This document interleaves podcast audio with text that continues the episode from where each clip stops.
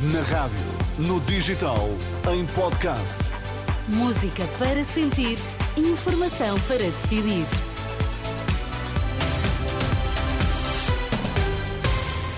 Tudo o que precisa de saber na edição das 5 na Renascença. Primeiro, os destaques a esta hora. Bom dia. Interrogatórios aos três detidos por suspeitas de corrupção na Madeira começam esta manhã, então, no Tribunal Central de Instrução Criminal.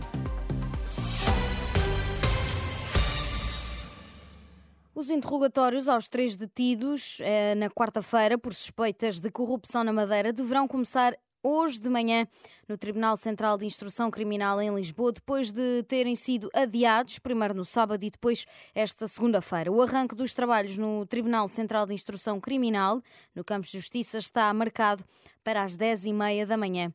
No sábado, uma fonte judicial adiantou que o inquérito começa pelo empresário Custódio Correia, que é o principal acionista do grupo ligado à construção civil, Sex Avelino Farinha, líder do grupo de construção AFA, e por último, agora ex-presidente da Câmara do Funchal, Pedro Calado, que esta segunda-feira formalizou a renúncia ao cargo. A operação também atingiu o presidente do Governo Regional, Miguel Albuquerque, que foi constituído arguído e oficializou na segunda-feira a renúncia ao cargo. Em causa estão suspeitas de corrupção ativa e passiva, participação económica em negócio, prevaricação, ofertas indivíduos de vantagem, abuso de poderes e tráfico de influência. O CDS da Madeira pede a saída imediata de Miguel Albuquerque, arguído então por suspeitas de corrupção. Em conferência de imprensa no Funchal, Rui Barreto, líder do CDS Madeira, defendeu que o ainda presidente do governo regional não tem condições para continuar. O senhor representante da República, Dr. Irineu Barreto, deverá aceitar com efeitos imediatos a admissão do senhor presidente do governo regional com todos os efeitos legais daí decorrentes. Declarações do líder do CDS Madeira, que integra a coligação governamental da Madeira. O veto do Presidente da República acaba por tirar um peso às escolas que não tinham condições para cumprir a lei.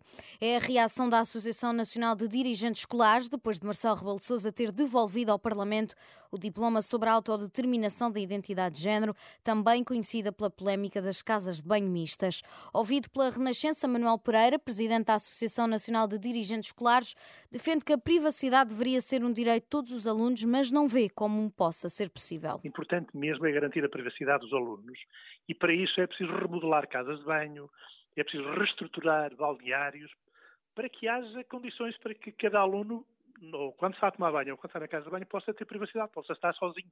E isso, na maior parte das escolas, é tudo impossível. Portanto, essa lei, se fosse aprovada, era uma lei que as escolas não conseguiriam cumprir, no seu, enfim, na sua maioria.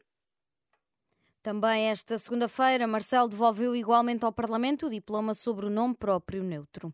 Sete arguídos acusados da morte de um adepto junto ao estádio do Dragão durante os festejos do título em maio de 2022 começam a ser julgados esta terça no Tribunal São João Novo.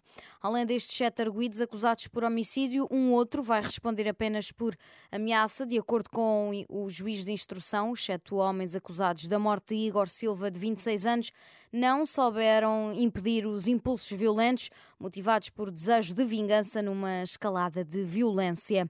A mulher e a filha de um dos arguídos, juntamente com uma terceira arguída, serão julgadas por ofensas contra uma jovem. A Direção-Geral da Saúde está a aconselhar as pessoas mais vulneráveis a ficar em casa e à população em geral recomenda que evite esforços prolongados ou atividade física ao ar livre.